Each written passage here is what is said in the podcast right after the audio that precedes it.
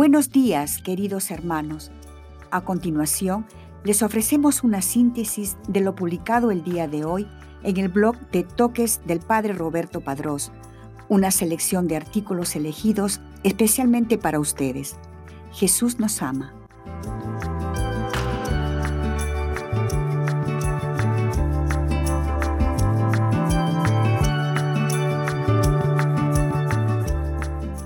Hoy día la iglesia conmemora a San Luis Orione, sacerdote y fundador, 12 de marzo. Martirologio romano. En San Remo, en la región de Liguria, en Italia, San Luis Orione, presbítero, que instituyó la pequeña obra de la Divina Providencia para bien de los jóvenes y de todos los marginados. Murió en 1940. Fecha de beatificación 26 de octubre de 1980 por su santidad Juan Pablo II. Fecha de canonización 16 de mayo de 2004 durante el pontificado de su santidad Juan Pablo II. Breve biografía. Luis Orione nació en Pontecurone, diócesis de Tortona, el 23 de junio de 1872. A los 13 años fue recibido en el convento franciscano de Boguera, Pavía, que abandonó después de un año por motivos de salud. De 1886 a 1889 fue alumno de San Juan Bosco en el oratorio de Baldoco del Turín. El 16 de octubre de 1889 entró en el seminario de Tortona. Siendo todavía un joven clérigo, se dedicó a vivir la solidaridad con el prójimo en la Sociedad de Mutuo Socorro San Marciano y en la Conferencia de San Vicente. El 3 de julio de 1892 abrió en Tortona el primer oratorio para cuidar la educación cristiana de los jóvenes. Al año siguiente, el 15 de octubre de 1893, Luis Orione, un clérigo de 21 años, abrió un colegio para chicos pobres en el barrio de San Bernardino. El 13 de abril de 1895, Luis Orione fue ordenado sacerdote y al mismo tiempo el obispo impuso el hábito clerical a seis alumnos de su colegio. En poco tiempo don Orione abrió nuevas casas en Mornico, Lozana, Pavía, en Noto, Sicilia, en San Remo, en Roma. Alrededor del joven fundador crecieron clérigos y sacerdotes que formaron el primer núcleo de la pequeña obra de la Divina Providencia. En 1899 inició la rama de los ermitaños de la Divina Providencia. El obispo de Tortona, Monseñor Higino Bandi, con decreto del 21 de marzo de 1903, reconoció canónicamente a los hijos de la Divina Providencia, sacerdotes, hermanos coadjutores y ermitaños, congregación religiosa masculina de la pequeña obra de la Divina Providencia, dedicada a colaborar para llevar a los pequeños, los pobres y el pueblo a la Iglesia y al Papa, mediante las obras de caridad, profesando un cuarto voto de especial fidelidad al Papa. En las primeras constituciones de 1904, entre los fines de la nueva congregación, aparece el de trabajar para alcanzar la unión de las iglesias separadas. Animado por una gran pasión por la iglesia y por la salvación de las almas, se interesó activamente por los problemas emergentes en aquel tiempo como la libertad y la unidad de la iglesia, la cuestión romana, el modernismo, el socialismo, la cristianización de las masas obreras. Socorrió heroicamente a las poblaciones damnificadas por los terremotos de Reggio, y de Messina en 1908 y por el de la Marsica 1915. Por deseo de Pío X fue vicario general de la diócesis de Messina durante tres años.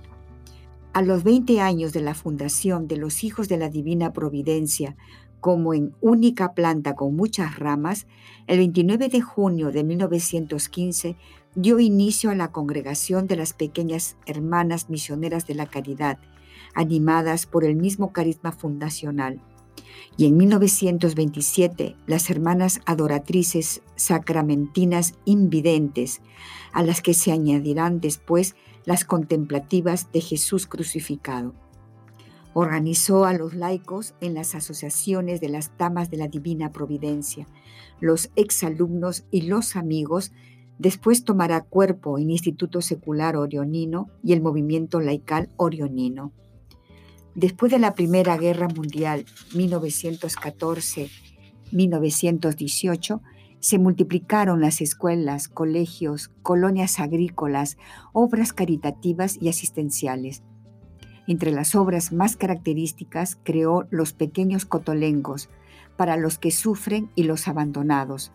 El celo misionero de don Morione, que ya se había manifestado con el envío a Brasil en 1913 de sus primeros religiosos, se extendió después a Argentina y Uruguay en 1921.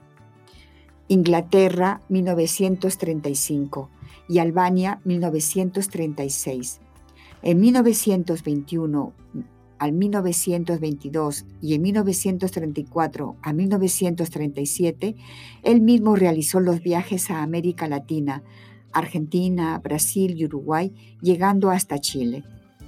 Gozó de la estima personal de los papas y de las autoridades de la Santa Sede, que le confiaron numerosos y delicados encargos para resolver problemas y curar heridas tanto dentro de la Iglesia como en las relaciones con el mundo civil. Fue predicador, confesor y organizador infatigable de peregrinaciones, misiones, procesiones, belenes vivientes y otras manifestaciones populares de la fe. Muy devoto de la Virgen, promovió su devoción por todos los medios y con el trabajo manual de sus clérigos construyó los santuarios de la Virgen de la Guardia en Tortona y de la Virgen de Caravaggio en Fumo. En el invierno de 1940, intentando aliviar los problemas de corazón y pulmones que sufría, fue a la casa de San Remo, aunque, como decía, no es entre las palmeras donde deseo vivir y morir, sino entre los pobres que son Jesucristo. Después de tan solo tres días, rodeado del afecto de sus hermanos, Don Orione falleció el 12 de marzo de 1940, suspirando, Jesús, Jesús, voy. Su cuerpo, intacto en el momento de la primera exhumación en 1965, fue puesto en un lugar de honor en el santuario de la Virgen de la Guardia de Tortona, después de que el 26 de octubre de 1980 Juan Pablo II inscribiera su nombre en el elenco de los beatos. Su santidad Juan Pablo II lo canonizó el 16 de mayo de 2004.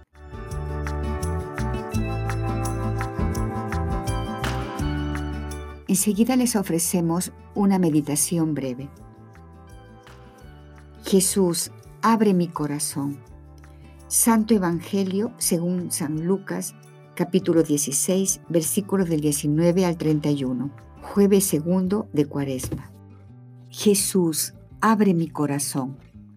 Santo Evangelio según San Lucas, capítulo 16, versículos del 19 al 31, jueves segundo de Cuaresma. En el nombre del Padre, y del Hijo, y del Espíritu Santo. Amén. Cristo, Rey nuestro, venga tu reino. Oración preparatoria. Espíritu Santo, abre mi corazón para estar atento a escuchar lo que tú quieres de mí y ayúdame a vaciar mi corazón de todo lo que me impide llenarme del amor de Dios. Evangelio del día. Del Santo Evangelio según San Lucas, capítulo 16, versículos del 19 al 31. En aquel tiempo, dijo Jesús a los fariseos, había un hombre rico que se vestía de púrpura y de telas finas y banqueteaba espléndidamente cada día. Y un mendigo llamado Lázaro estaba echado en su portal, cubierto de llagas y con ganas de saciarse de lo que tiraban de la mesa del rico. Y hasta los perros se le acercaban a lamerle las llagas. Sucedió que se murió el mendigo y los ángeles lo llevaron al seno de Abraham Murió también el rico y lo enterraron. Estaba éste en un lugar de castigo, en medio de tormentos, cuando levantando los ojos vio de lejos a Abraham y a Lázaro junto a él. Entonces gritó, Padre Abraham, ten piedad de mí. Manda a Lázaro que moje en agua la punta del dedo y me refresque la lengua, porque me torturan estas llamas. Pero Abraham le contestó, Hijo, recuerda que en vida recibiste bienes y Lázaro en cambio males. Por eso Él goza ahora de consuelo, mientras que tú sufres tormentos. Además, entre ustedes y nosotros se abre un abismo inmenso que nadie puede cruzar ni hacia allá ni hacia acá. El rico insistió, Te ruego entonces, Padre, que mandes a Lázaro a mi casa, pues me quedan allá cinco hermanos para que les advierta y no acaben también ellos en este lugar de tormento. Abraham le dijo, Tienes a Moisés y a los profetas, que los escuchen. Él replicó, No, padre Abraham, si un muerto va a decírselos, entonces sí se arrepentirán. Abraham repuso, Si no escuchan a Moisés y a los profetas, no harán caso ni aunque resucite un muerto. Palabra del Señor, gloria a ti, Señor Jesús. Medita lo que Dios te dice en el Evangelio. Cuando se muere el hombre rico, quiere advertir a sus otros cinco hermanos sobre la existencia real del infierno. Existe el lugar de los tormentos. Es como si Jesús nos contara esta historia para advertirnos. Le quiere contar a sus otros hermanos desde la perspectiva del hombre rico que hay, un hombre rico que banquetea cada día, que se vestía de manera lujosa, cuando murió lo enterraron. Desde la perspectiva de Lázaro, ¿qué pasa? Un hombre llagado en un portal con ganas de comer lo que tiraba en la mesa del rico. Cuando muere, se da un cambio radical. Lo que vemos y vivimos en esta tierra es muy diferente a lo que se vive en la vida eterna. El rico tenía sus bienes puestos en esta tierra.